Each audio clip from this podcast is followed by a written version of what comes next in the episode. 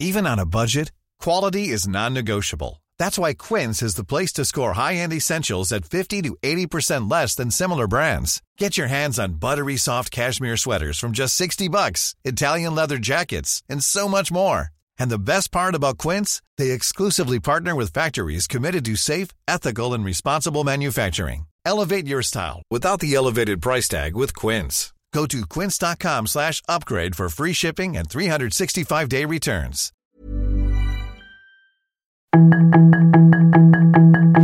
Tarde a tarde, lo que necesitas saber de forma ligera con un tono accesible. Solórzano, el referente informativo.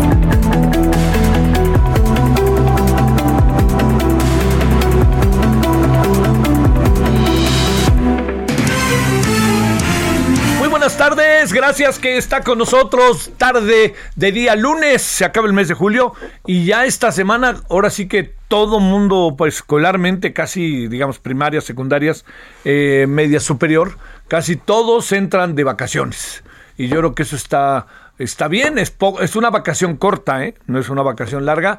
eh, a pesar de que en otras ocasiones ha sido larga.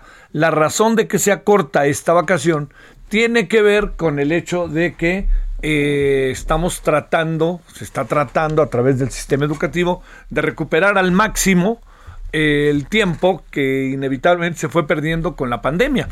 Entonces, bueno, ahí está como para que usted aquí lo, considere, lo anote, este, y a ver qué es lo que le parece a usted, y sobre todo, pues bueno, si va a salir, eh, con mucho cuidado, porque déjeme decirle, por favor, que por más obvio, más obvio que sea, déjeme decirle que está eh, el proceso de los contagios están verdaderamente, pero al orden del día, ¿eh? a la orden del día con motivo de- del coronavirus. Este, yo le diría en el INER, eh, todo, este, digamos, hay, hay con to- todo el personal, bueno, no todo, ¿no? Pero buena parte del personal está eh, contagiado, los doctores están sufriéndole, las doctoras están sufriéndole para buscar la manera en que ellos puedan, este, librarla, ¿no? Y también atender a la, gente, en fin, bueno, estamos en eso. Entonces, eh, diría, si vienen las vacaciones, déjeme, este, hacer una observación, si vienen las vacaciones, atentamente se le pide que tenga el mayor de los cuidados, ¿no? Perdón, si, va a salir de vacaciones, obviamente, ¿no?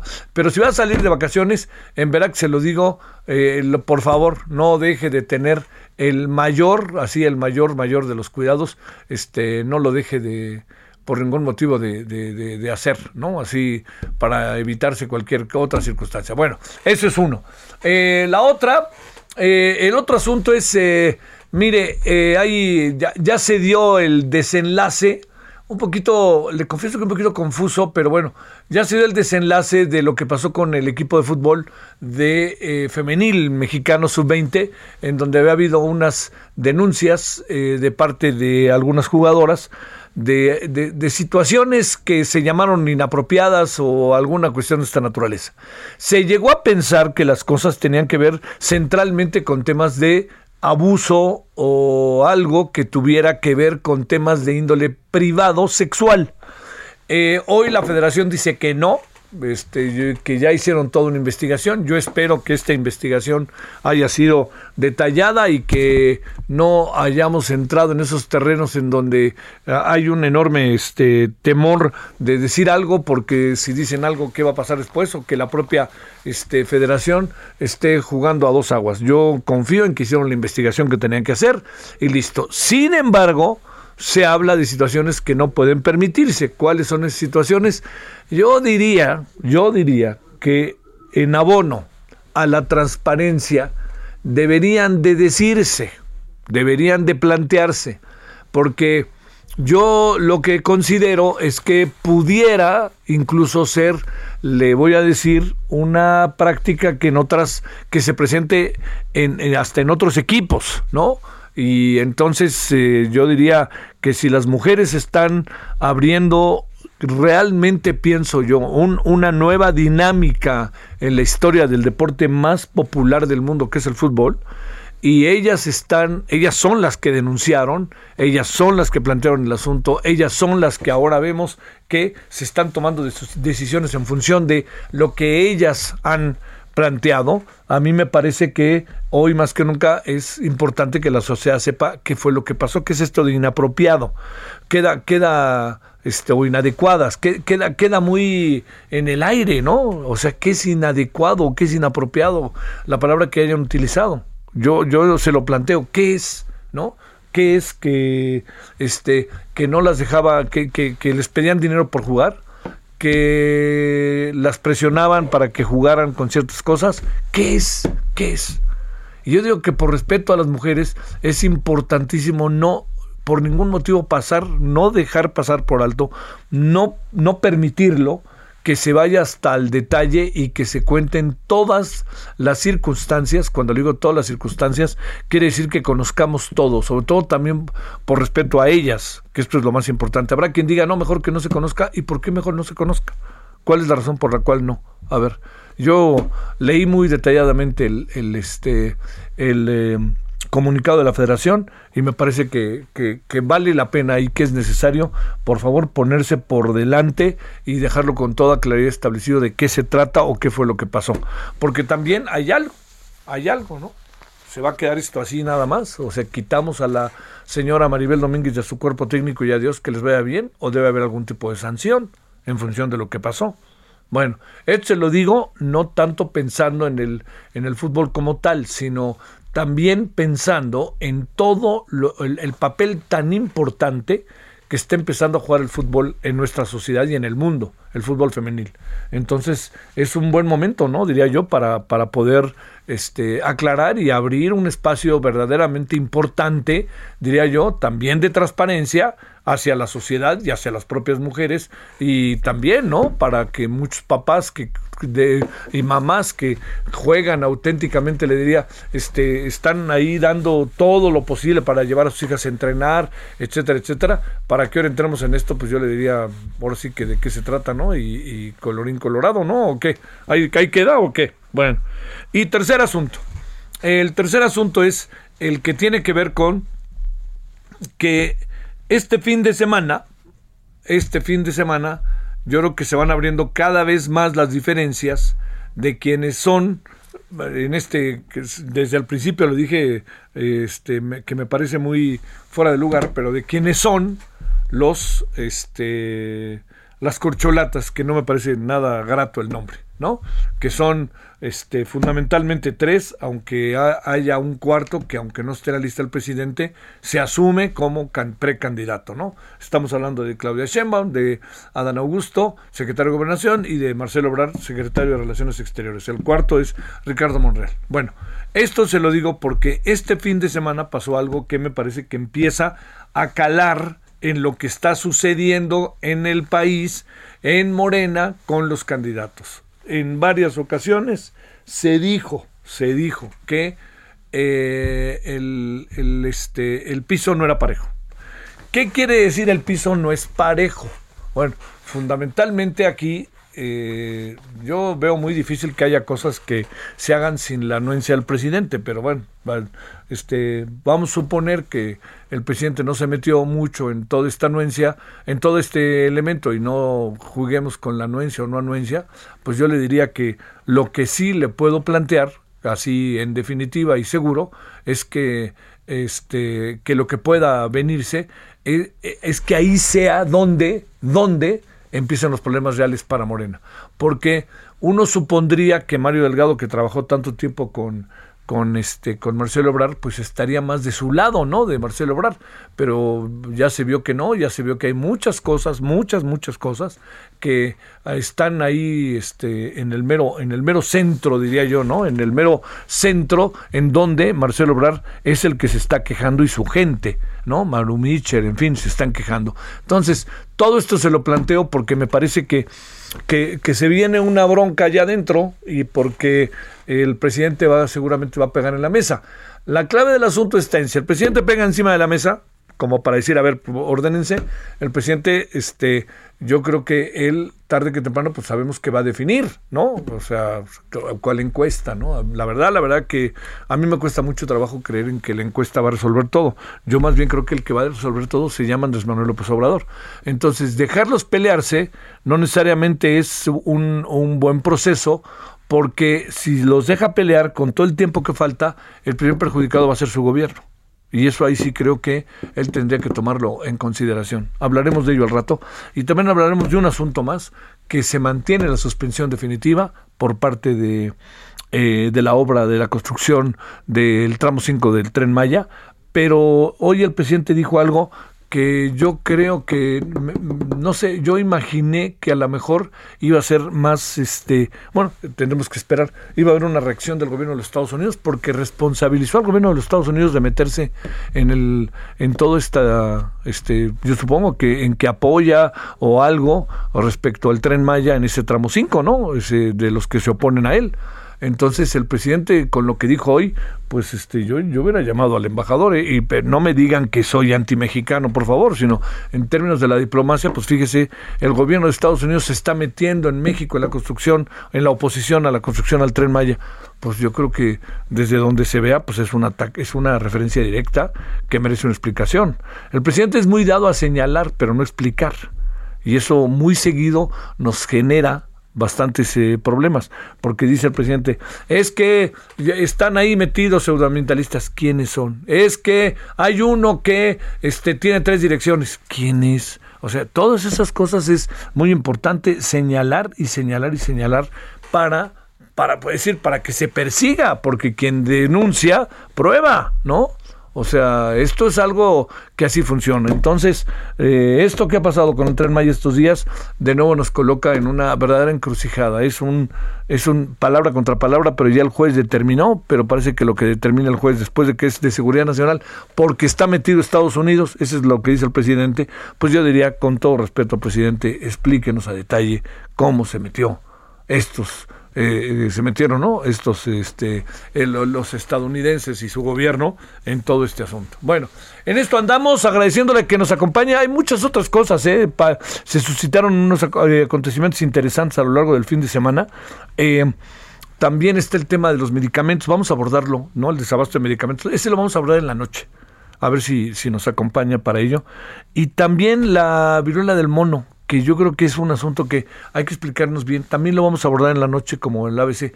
Hay por ahí anda circulando un, un video de un doctor español buenísimo. A ver, a ver si ahorita lo, lo encuentro a la mano. Pero es un video buenísimo de un doctor español que para empezar pone en perspectiva lo de la viruela. ¿Sabe qué dice?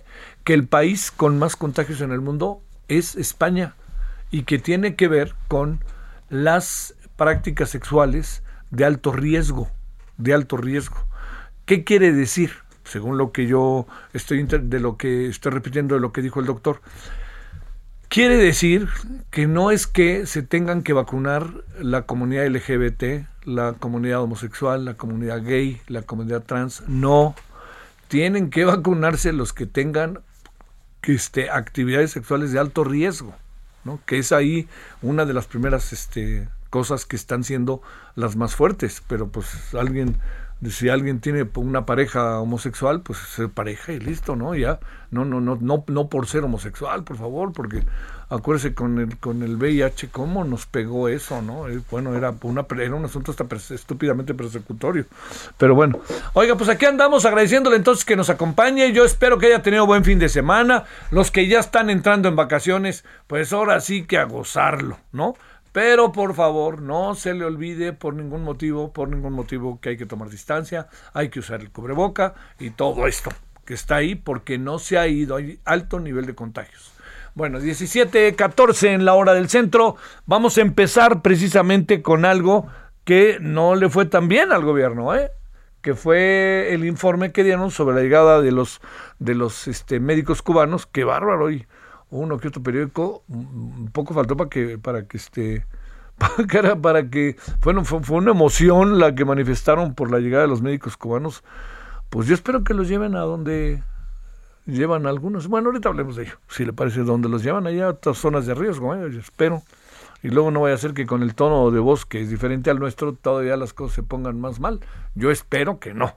Por favor, que hagan su trabajo y listo, pero tenemos que analizar de qué se trata todo esto, ¿no? 17-14 en Lola del Centro. Solórzano, el referente informativo. Julio, Julio. Están tocando a la puerta. ¿Quién llegó? Lo que llegó es el ahorro. 30% de descuento en enseres, hornos de microondas, ventilación y accesorios eléctricos. Y además, 2x1 en toda la cristalería. Sí, 2x1. Con Julio, lo regalado te llega. Solo en Soriana. A julio 28. Aplica restricciones.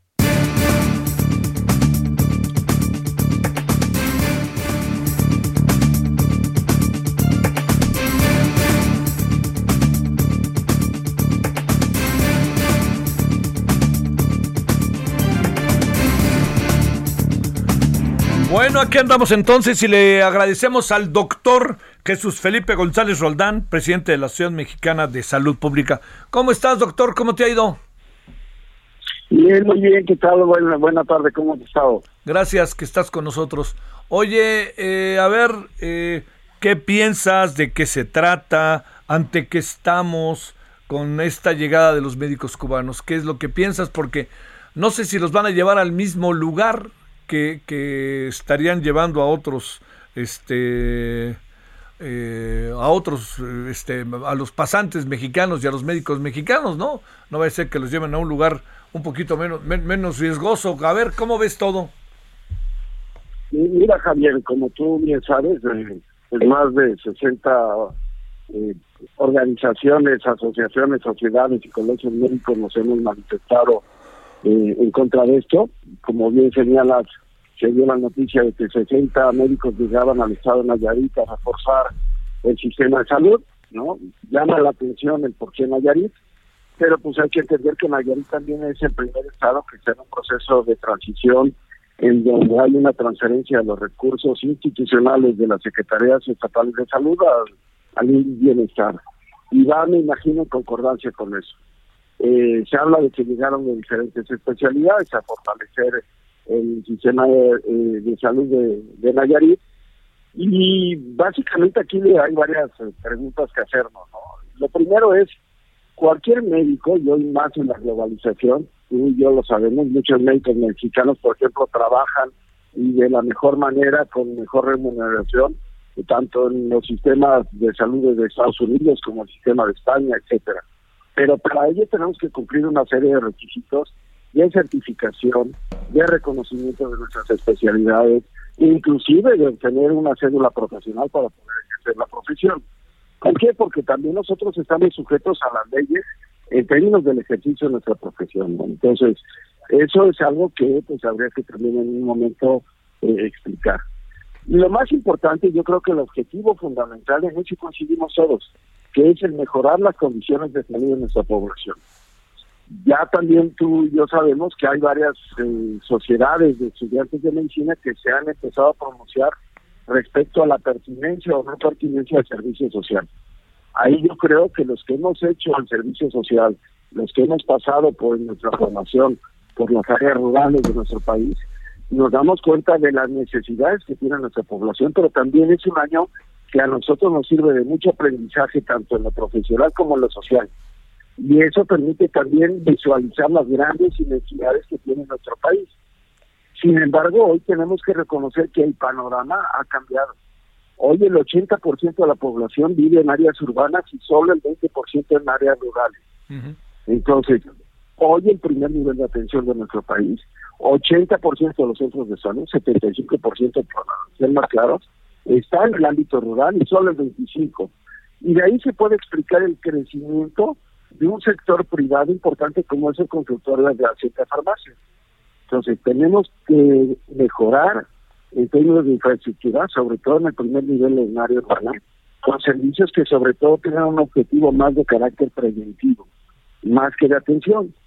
Y, la verdad es que la llegada de, de los médicos, pues hay que ver, ver en qué contexto se da, hay que visualizar también cómo van a operar y funcionar. Eh, creo que de lo positivo es que el gobernador del Estado de Nayarit es un médico, ha sido secretario de salud de su entidad, ¿no? Eh, y es un médico que conoce, ¿no? Fue presidente de la Comisión del Senado, pero también, pues, es, este, en, en eso tenemos que estar todas las expectativas y tenemos que ser muy transparentes, porque aquí para nosotros y los presidentes de colegios, pues no somos ni conservadores ni neoliberales.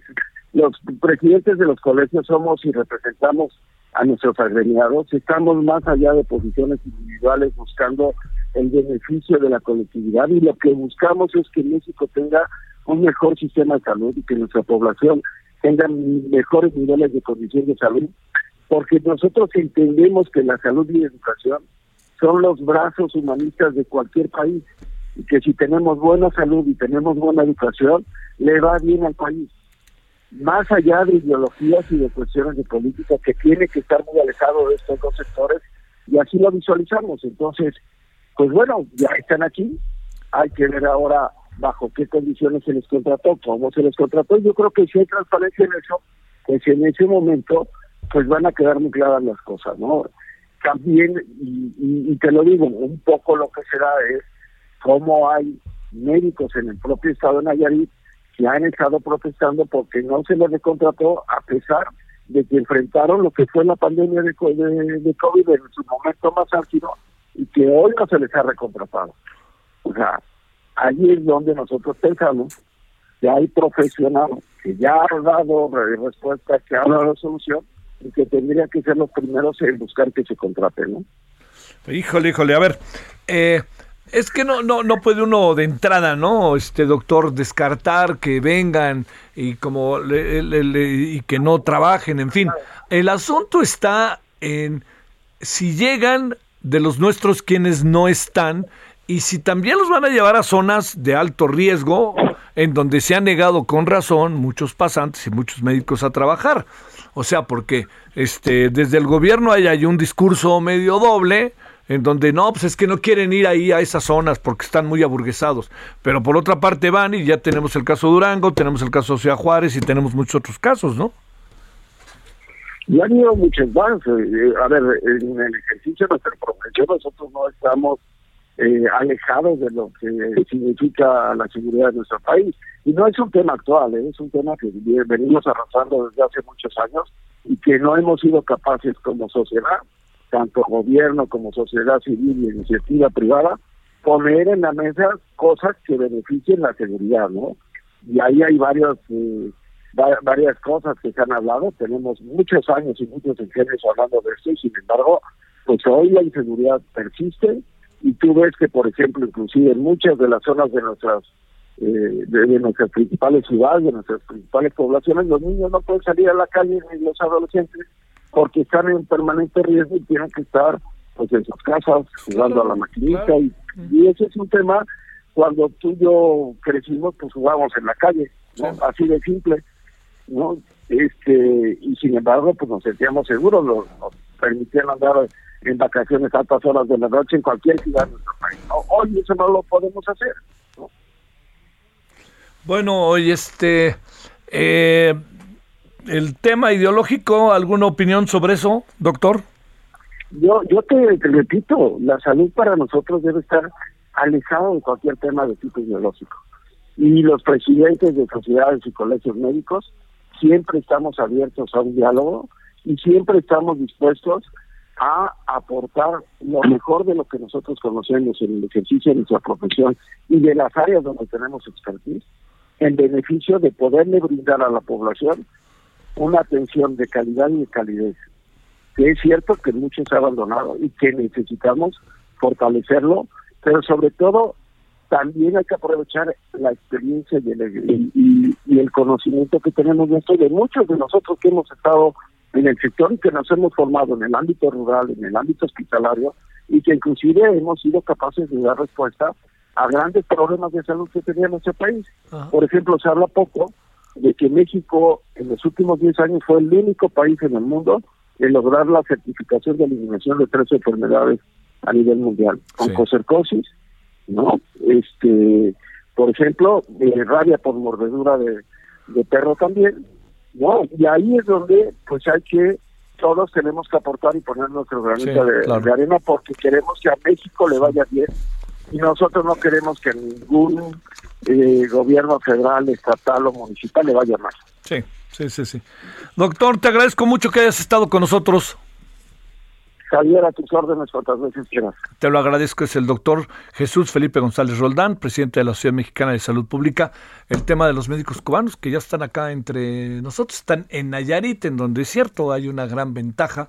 Este es un destacado médico, el, el, gobernador del estado, ¿eh? Miguel Ángel Navarro. Yo he platicado muchas veces de medicina con él y me ha dejado una muy grata impresión. Vamos a ver si como gobernante pasa lo mismo. Pausa. El referente informativo regresa luego de una pausa.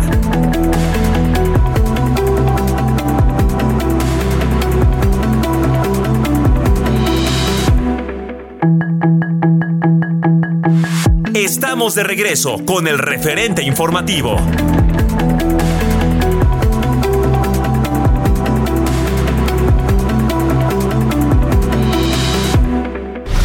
En el referente informativo le presentamos información relevante. Juez mantiene suspensión por obras del tramo 5 sur del tren Maya. López Obrador asegura que Tren Maya es una obra de seguridad nacional por intervención de Estados Unidos. Exfiscal de Veracruz es detenido.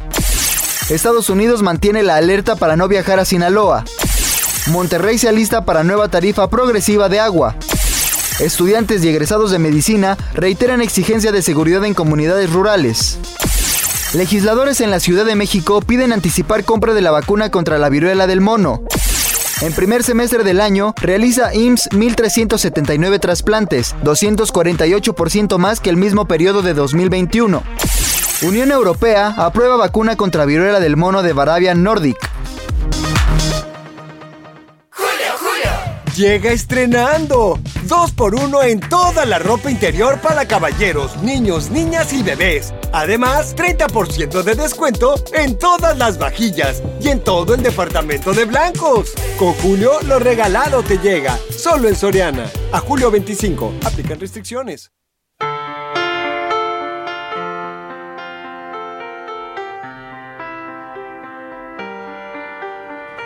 I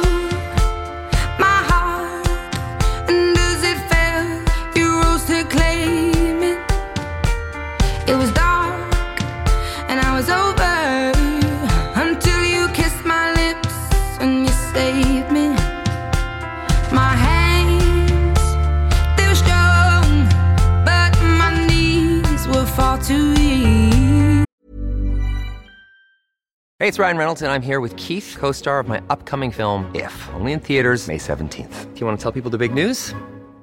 All right, I'll do it. Sign up now and you'll get unlimited for $15 a month in six months of Paramount Plus Essential Plan on us. Mintmobile.com slash switch. Upfront payment of $45 equivalent to $15 per month. Unlimited over 40 gigabytes per month. Face lower speeds. Videos at 480p. Active Mint customers by 531.24 get six months of Paramount Plus Essential Plan. Auto renews after six months. Offer ends May 31st, 2024. Separate Paramount Plus registration required. Terms and conditions apply if rated PG.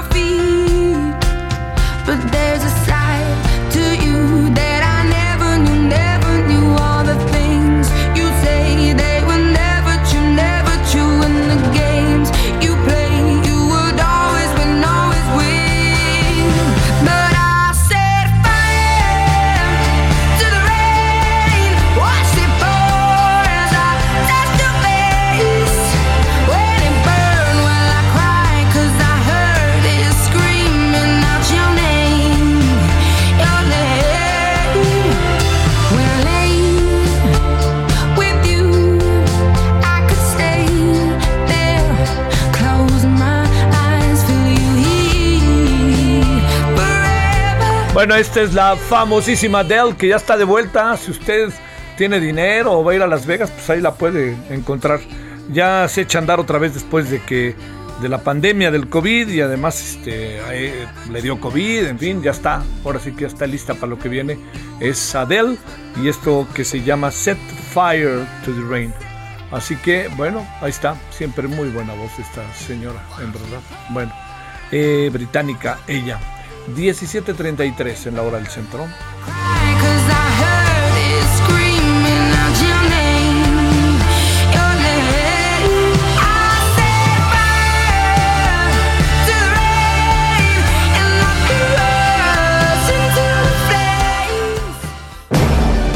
Solórzano, el referente informativo. Este rolón me llega al corazón. Ay, pues para que te llegue el rolón o aerosol, 3x2 en todos los desodorantes, shampoos, acondicionadores, talcos y cremas corporales o faciales. Sí, 3x2. Con Julio lo regalado te llega. Solo en Soriana. A julio 25. Aplican restricciones.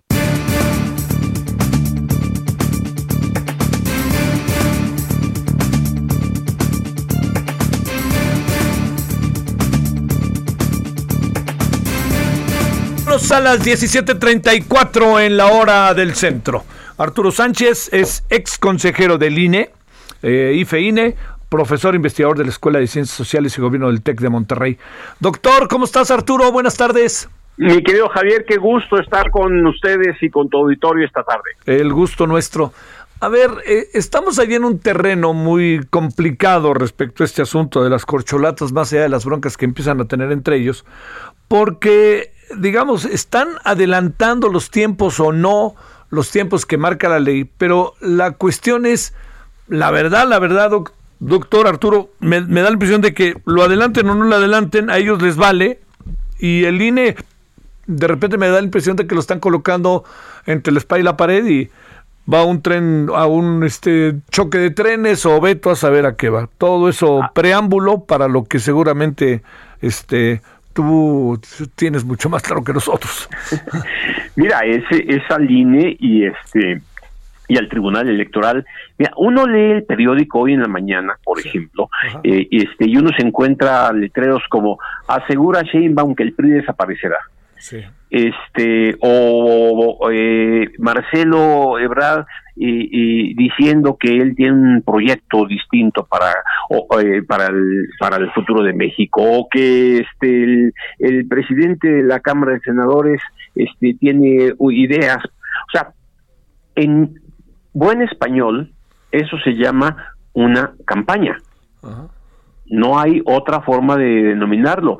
Eh, cada uno de los funcionarios de las llamadas corcholatas tienen una responsabilidad pública específica y su tarea es cumplir esa responsabilidad.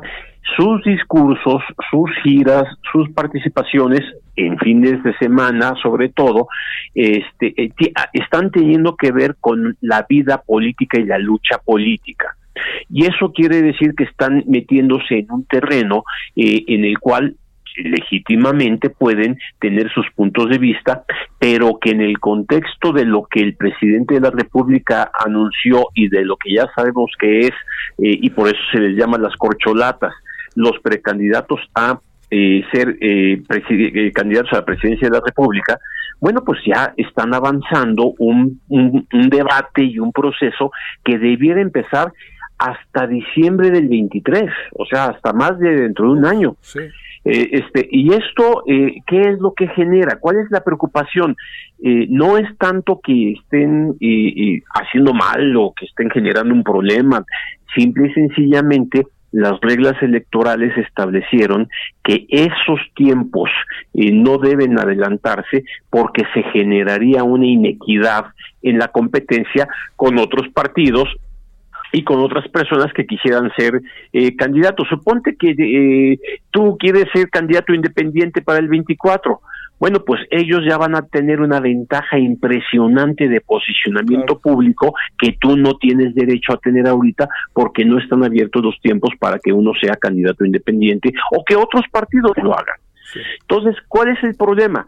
Esto adelantó la, la presidencial, pero lo mismo está ocurriendo para las candidaturas a gobernador en el Estado de México y en Coahuila.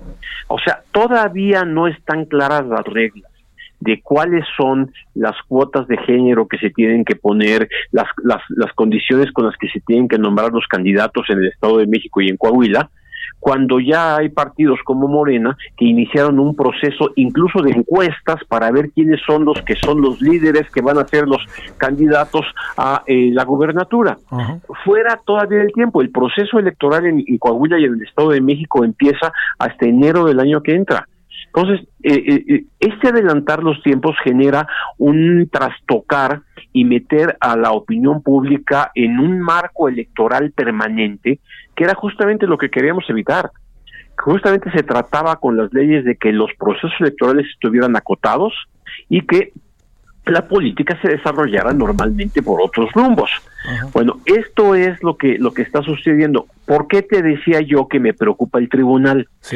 Porque bueno, pues con todas sus letras eh, eh, personajes importantes han dicho que no van a acatar las resoluciones del Tribunal Electoral del Poder Judicial de la Federación, cuando se les piden a través de medidas cautelares que dejen de hacer eventos públicos, que no participen en este tipo de, acciones eh, proselitistas y demás, pues básicamente dicen, pues no, nosotros no acatamos esas leyes y, y no hay un mecanismo en la, en, la, en la norma que los pueda forzar, salvo acusarlos, fíjate tú, con su superior jerárquico, y el que los tendría que sancionar sería su superior jerárquico, o sea, el presidente de la República.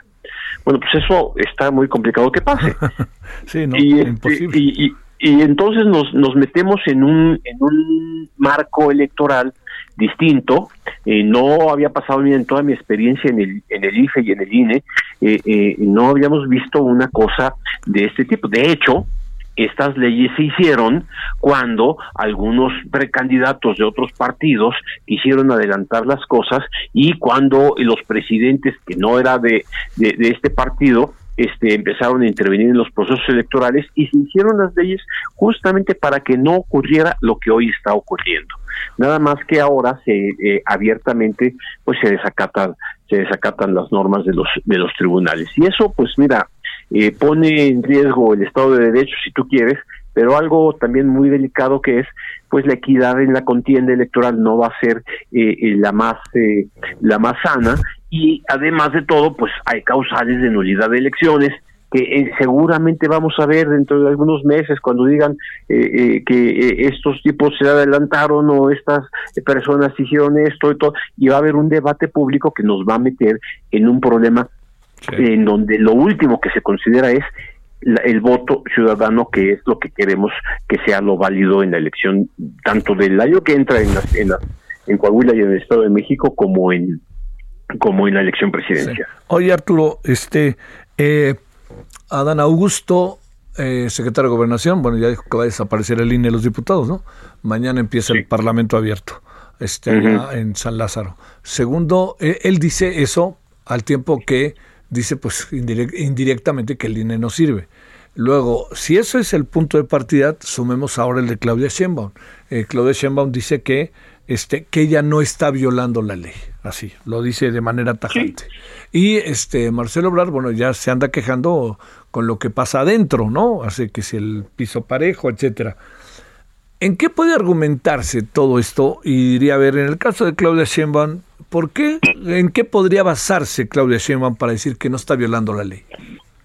Bueno, a ver, eh, si, tu- si nos ponemos a la literalidad de la ley, Sí.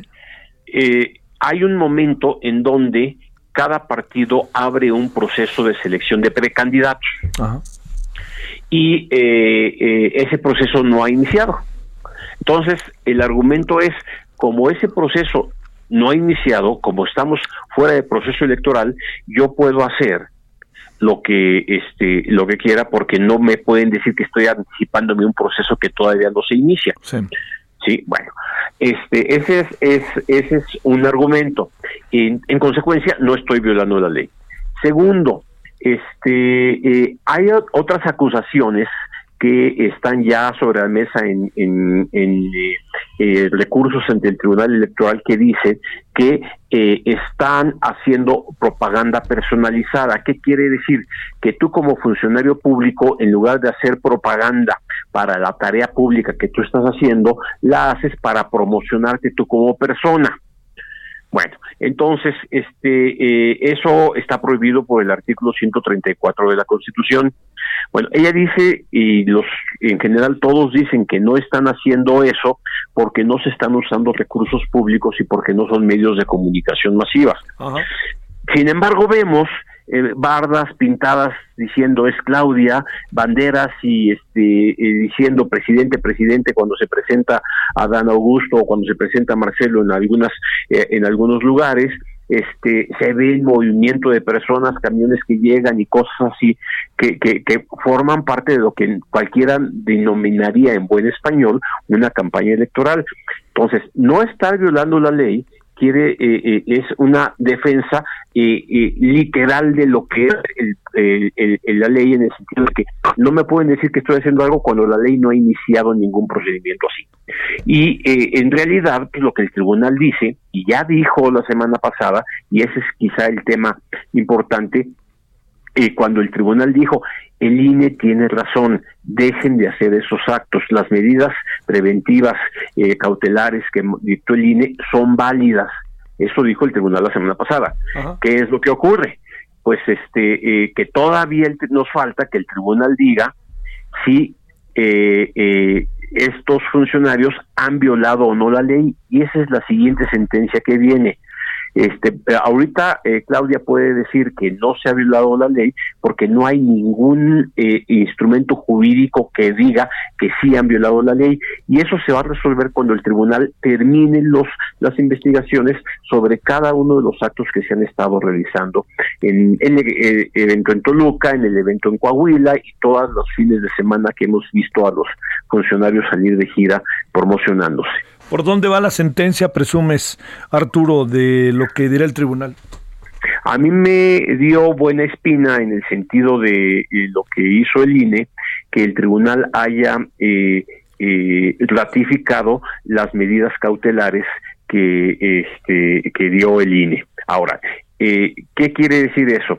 Que el tribunal va a decir que se están usando recursos públicos, eso es una investigación que está haciendo el INE y que tendrá que recibir el tribunal en su momento. Y yo no lo creo, no son personas que estén gastando dineros públicos en este tipo de acciones, pero que están haciendo actos anticipados de pre-campaña o de campaña, pues eso es una eh, cuestión que yo creo que el tribunal sí podría decir y poner con eso un hasta aquí y eh, pedirle a todo el mundo que se guarden, que hagan su trabajo y cuando lleguen los tiempos hagan su campaña. Si eso dice el tribunal, pues debería bajarse una serie de campañas que están ahorita al aire. Es por eso que el tribunal eh, ratificó lo que el INE dijo, bajen los los puntos que tienen los spots y los este y los la propaganda que tienen en redes sociales, no es el momento de hacerlo. Sí, nada más que pues algunos lo han hecho y otros no. Eh, cuando el tribunal diga que sí, tendremos una base legal para decir si no lo haces ahora, sí estarías violando la ley. ¿Y ¿Tú crees que les importe? A ellos, ah, bueno, este, el problema es, eh, es eh, lo que yo te decía hace rato. Yo como magistrado del tribunal, este, si yo fuera, estuviera en esos lugares, eh, mi, mi problema sería, bueno, eh, ¿de qué sirve que estemos haciendo toda esta interpretación de la ley para que abiertamente desacaten? Y es ahí en donde eh, lo que se está polarizando mucho es la relación con la oposición. A mí me, parece muy paradójico que, eh, por un lado, en términos de competencia electoral, eh, eh, las personalidades cercanas a Morena tomen una actitud beligerante, incluso en contra del tribunal, y por otro lado estén pidiendo que se sumen a un debate para cambiar la constitución y jalar los votos para hacer una reforma electoral. Este, como que no hay una correspondencia en el trabajo político que se requiere. Si todo el mundo cumpliera la ley, no tendríamos las campañas adelantadas que tendríamos y habría un mejor espacio de diálogo político para hacer los cambios que sí requiere la ley.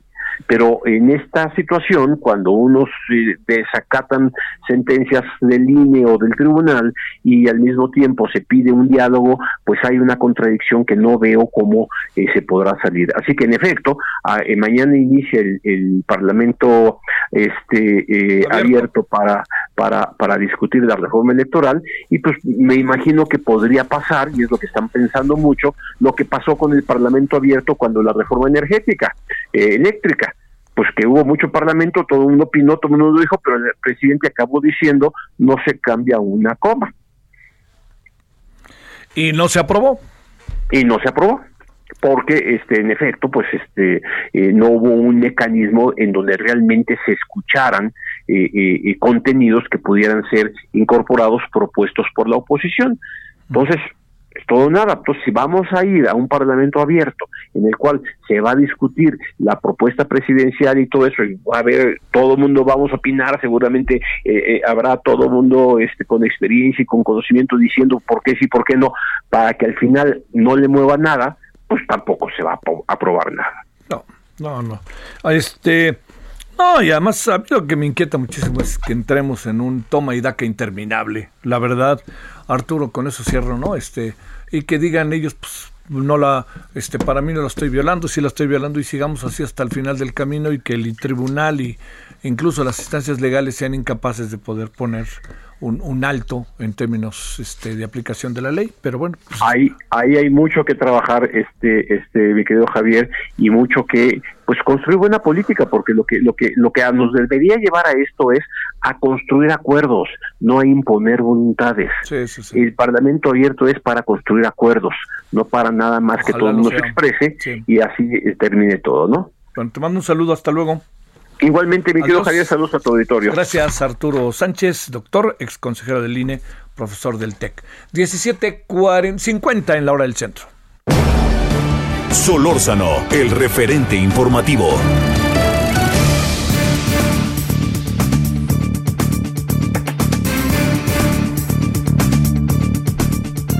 Bueno, le cuento que, eh, a ver, han cancelado por tercera vez la ampliación del Hospital Pediátrico para Niños con Cáncer y quién sabe dónde andan los medicamentos. Es una situación imparable y más lo que se ha dado en los últimos días.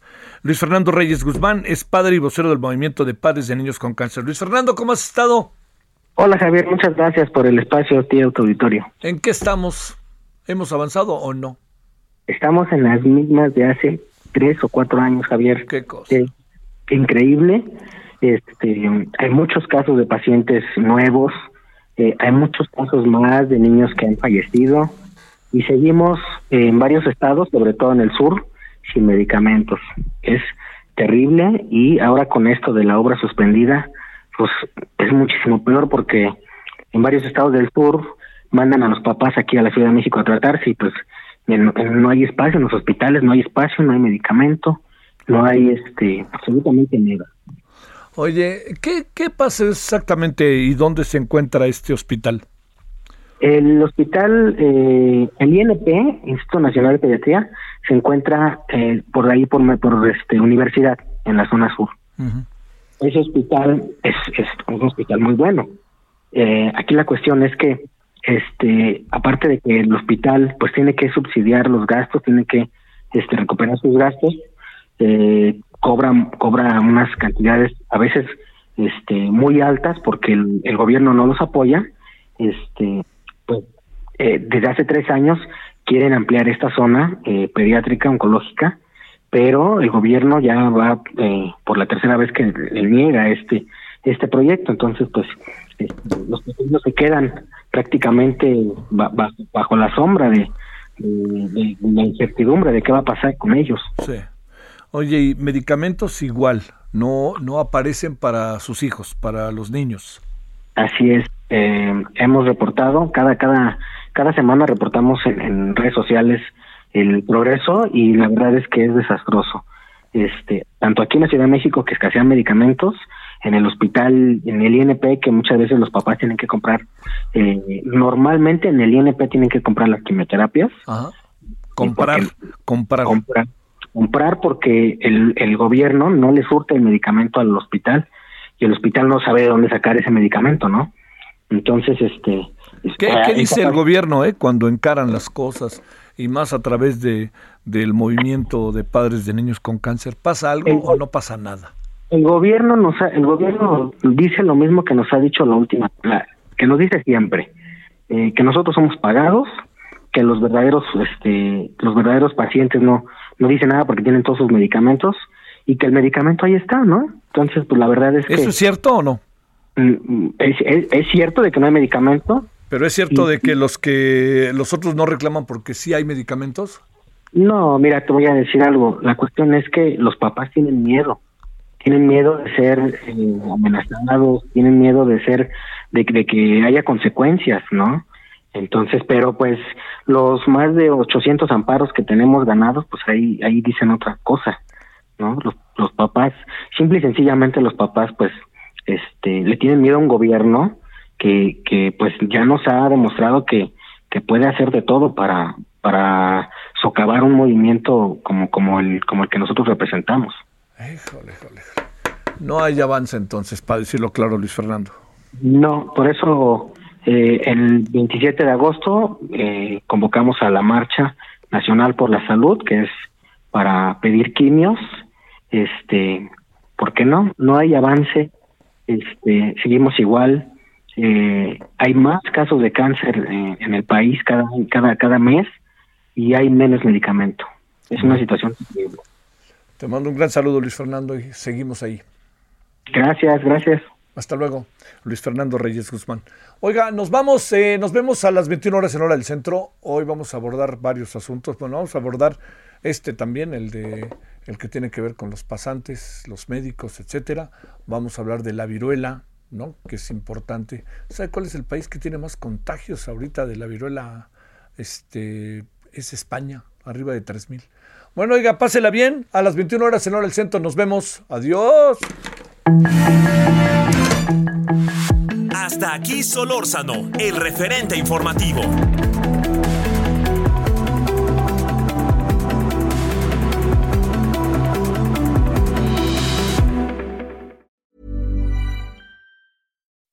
When you make decisions for your company, you look for the no brainers. If you have a lot of mailing to do, stamps.com is the ultimate no brainer. Use the stamps.com mobile app to mail everything you need to keep your business running with up to 89% off USPS and UPS. Make the same no brainer decision as over 1 million other businesses with stamps.com. Use code PROGRAM for a special offer. That's stamps.com code PROGRAM.